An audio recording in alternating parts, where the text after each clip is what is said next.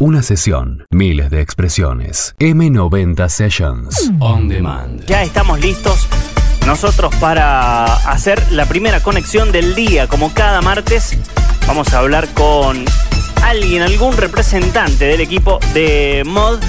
Y en este caso, vamos a presentar, vamos a charlar por primera vez en M90 Sessions con Leandro Medero. Así que, Lea, bienvenido. Buenas noches antes que nada.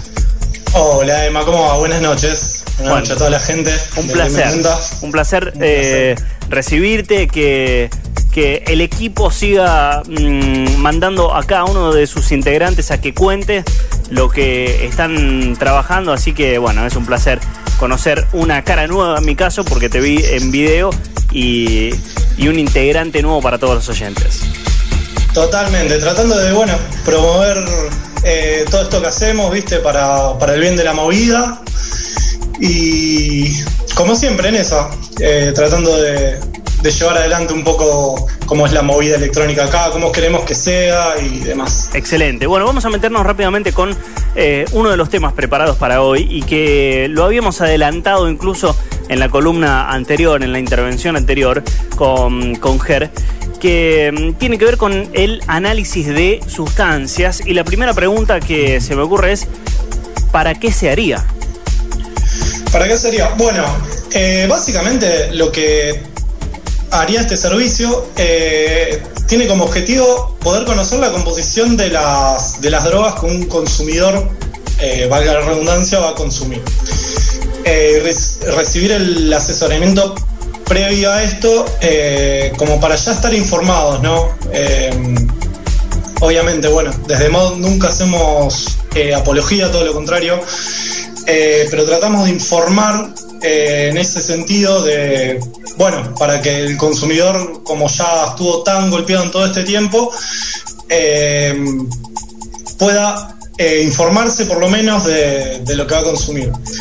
Lo que hace esto es recibir un asesoramiento personalizado como para cómo eh, disminuir riesgos y bueno, evitar en algunos casos. Perfecto, perfecto. Si hablamos de el, cuidado del consumidor, ¿lo podemos pensar como una estrategia? Totalmente, sí. Eh, bueno, es una estrategia para la reducción de daños y riesgos para personas que, las utilizan, ¿no? Eh, los resultados son solo válidos si la muestra que una persona va a consumir es exactamente la misma que se ha analizado. Eh, no sé si me explico con esto. Sí, sí, sí, excelente. A ver.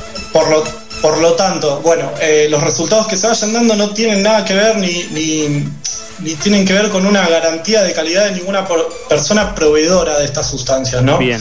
Eh, básicamente lo, lo, que hacemos con esto es prevenir justamente y sirven los análisis para conocer ciertas alertas mensuales que, bueno, la gente que, ha estado en el ambiente eh, le han llegado por distintas, distintas fuentes y demás eh, estas alertas mensuales, ¿no? Sobre qué puede tener una cierta sustancia de, que una persona va a consumir y demás, como para que no sea mortal, ¿vio? Eh, mm, no tenga esos componentes tóxicos y mortales que, bueno, utilizan básicamente la, gente que provee esto eh, para reducir precios y demás. Y bueno, Bien, eh, eh, siempre nos gusta mirar un poco si, si ya se ha implementado esto en algún lugar del mundo y entiendo que quizás en algunos países ya se ha hecho. ¿Podés contarme un poco de eso? Totalmente, bueno, el primer país que, que, ya hizo esto fue Holanda en 1992 eh, que fue, disculpame el inglés, pero, eh, pero bueno, eh, la, organización que, lo utilizó fue el Drug Information and Monitor Service Perfecto. en 1992. ellos fueron los primeros. Después vino España mediante el Energy Control en 1997. En Colombia también se utilizó mediante el Echel Cabeza en 2016 y bueno, Suiza también un poco antes había sido en Safer Party. Bien. En Nueva Zelanda, desde el 2019, eh, nuevas políticas exigen a los proveedores de las nuevas sustancias legales, como el cannabis sintético, poder demostrar que son de bajo riesgo para poder venderlo. Caso contrario, son retirados del mercado, básicamente. Bien. Eh, los retiran totalmente. ¿En Argentina qué pasa? En Argentina, desde la semana pasada, se legaliza el autocultivo y regulación de laboratorios para que garanticen el control de cannabis y derivados para uso medicinal, terapéutico y o paliativos del dolor. Bien. Eso es muy fresco, muy... Eh, fue hace poco, la semana pasada. Eh, un gran paso, la verdad que para el país en ese sentido. Entiendo que en Santa Fe eh, hubo un proyecto legislativo que sirvió para la creación de un laboratorio. Sí, totalmente, en 2020. Eh, fue para colaborar con las tareas de inteligencia que realizan la justicia y la policía. Básicamente eh, se utilizan para identificar las materias primas de las drogas que se secuestran y los psicoactivos involucrados, como así también los adulterantes y para elaborar políticas de salud para un correcto tratamiento de la persona intoxicada. Clave, clave. Y nos venimos del mundo a Argentina, a Santa Fe, a Rosario. ¿Qué pasó en 2016? En Rosario en 2016 se aprobó con unanimidad eh, una ordenanza en el Consejo Municipal de Rosario. Una ordenanza para realizar análisis de sustancias adoptando el modelo de reducción de daños. Eh, lo extraño de todo esto es que la ordenanza no fue sancionada, ni tampoco en Internet, ni mucho menos en medios de prensa oficiales, ni medios de comunicación locales. Eh, por lo tanto, bueno, por los medios y demás no se puede encontrar una mayor información al respecto. Bien, eh, hay un artículo que después lo vamos a compartir nosotros, donde, donde mm, cercano a esa fecha justamente salía una noticia que se perdió un poco entre la vorágine. Eh, está bien que estamos mm, ya hablando de algunos años atrás, pero donde hablan justamente de esta aprobación de una norma para testear algunas pastillas en las fiestas. Eh, pensemos en una mm, rápida conclusión en este primer tema, Lea. Eh, totalmente. Bueno, la conclusión es que lo cierto es que el consumo, la adulteración y el policonsumo existen. Eh, no podemos mirar para otro lado en ese sentido. Eh, y habiendo fracasado políticas prohibicionistas implementadas, creemos que venimos en una curva en ascenso en cuanto a lo que es el consumo y demás, donde la narcocriminalidad es intocable y los afectados son los consumidores. siempre todo decae en los consumidores. Es por ello que adoptar este método como parte de una política pública de reducción de daños podría ser útil en materia pública, en materia de salud pública. Bien, nos vamos a meter en algo que nombrabas un poco más arriba, que lo dimos por alto, pero nos, nos íbamos a meter un poco más de lleno, y es que en Argentina se legalizó el autocultivo de cannabis para uso medicinal, y me gustaría empezar haciendo una pequeña aclaración de qué dice el decreto 883-20. Eh, sí, totalmente. Bueno, eh, esto, como te decía antes, fue hace muy poco, la semana pasada. Eh, lo que hace el decreto es dar cumplimiento a la ley de 2017 que regula la investigación médica y científica del uso medicinal, terapéutico del cannabis y derivados. Bien. Eh, pienso rápidamente, eh, Lea, perdón, digo, pienso rápidamente en que si es un proyecto de ley o una ley que ya estaba en 2017, ¿cuáles eran los, los impedimentos anteriores? Digo, ¿por qué sale ahora este decreto? Eh, bueno, los impedimentos anteriores, por ejemplo, el acceso seguro de cannabis, solo pueden acceder eh, quienes tengan la posibilidad económica y el contacto para importarlo, porque hasta hace poco el cultivo y la tenencia de semillas era ilegal, eh, como ya hemos visto básicamente en las noticias y demás. Estas restricciones crearon dificultades para el acceso de muchas personas, quienes por necesidad fueron desarrollando organizaciones civiles que actualmente tienen reconocimiento jurídico y social. Una de ellas puede ser Mamá Cultiva, eh, que creo yo que es la más conocida de, lo que son esas organizaciones. Y, con este cambio, ¿qué, digamos, ¿cuál es el cambio real a partir de este decreto?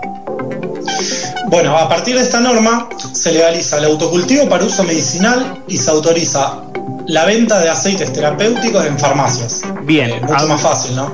Hablemos de em, qué se requiere para la autorización, algo que se empezó a discutir también en, redes sociales y, que se empezó a hablar en las mesas de los hogares, donde hay personas que realizaban autocultivo o que accedían a todos estos productos. ¿Cuáles son los requerimientos para la autorización? Eh, bueno, básicamente se requiere una prescripción del tratamiento que vas a realizar por médicos especialistas en neurología o neurología infantil, matriculados ante autoridad sanitaria competente. Y solo en casos de pacientes con epilepsia refractaria. Bien. Eh, además, hay que registrarse en un programa nacional de cannabis de usuarios y usuarias que cultivan cannabis con fines médicos, terapéuticos y o paliativos del dolor, como también una red de laboratorios públicos y privados asociados a garantizar el control de los productos.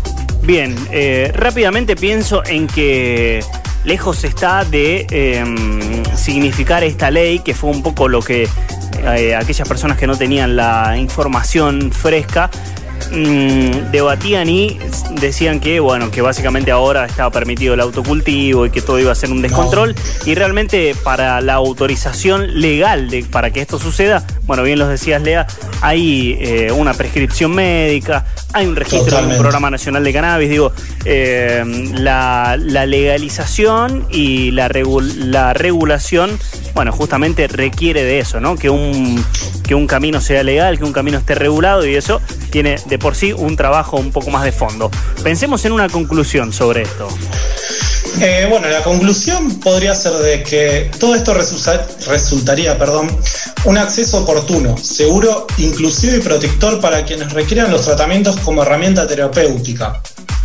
Eh, luego de tantos años, esta sustancia natural puede ser legal para quienes la necesitan.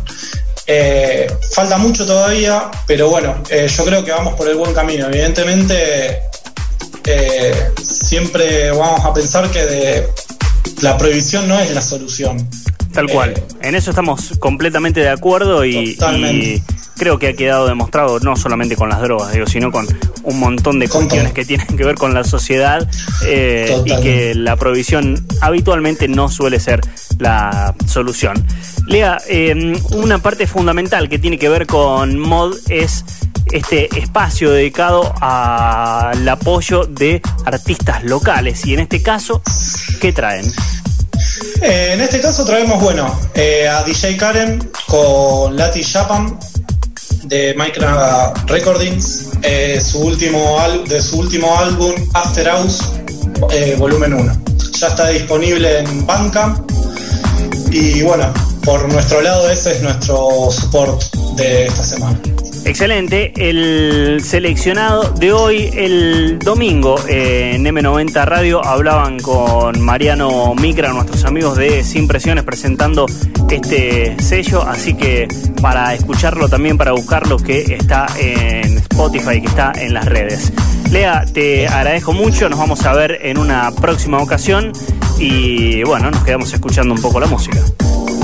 Totalmente, bueno, Emma, eh, un agradecimiento muy grande, como siempre, a, a, vos, a M90 por el espacio.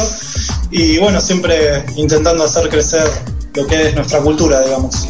Leandro Medero fue el encargado de hoy de ponerle voz a Mod, este gran equipo que trabaja fuertemente en la ciudad de Rosario. Y nosotros elegimos que compartamos este espacio, además de difundir todos estos temas que nos parecen clave y que se requiere justamente un lugar en los medios donde hablarlos. Escuchamos buena música. DJ Karen desde After Hours Volumen 1, esto es Latin Jumping.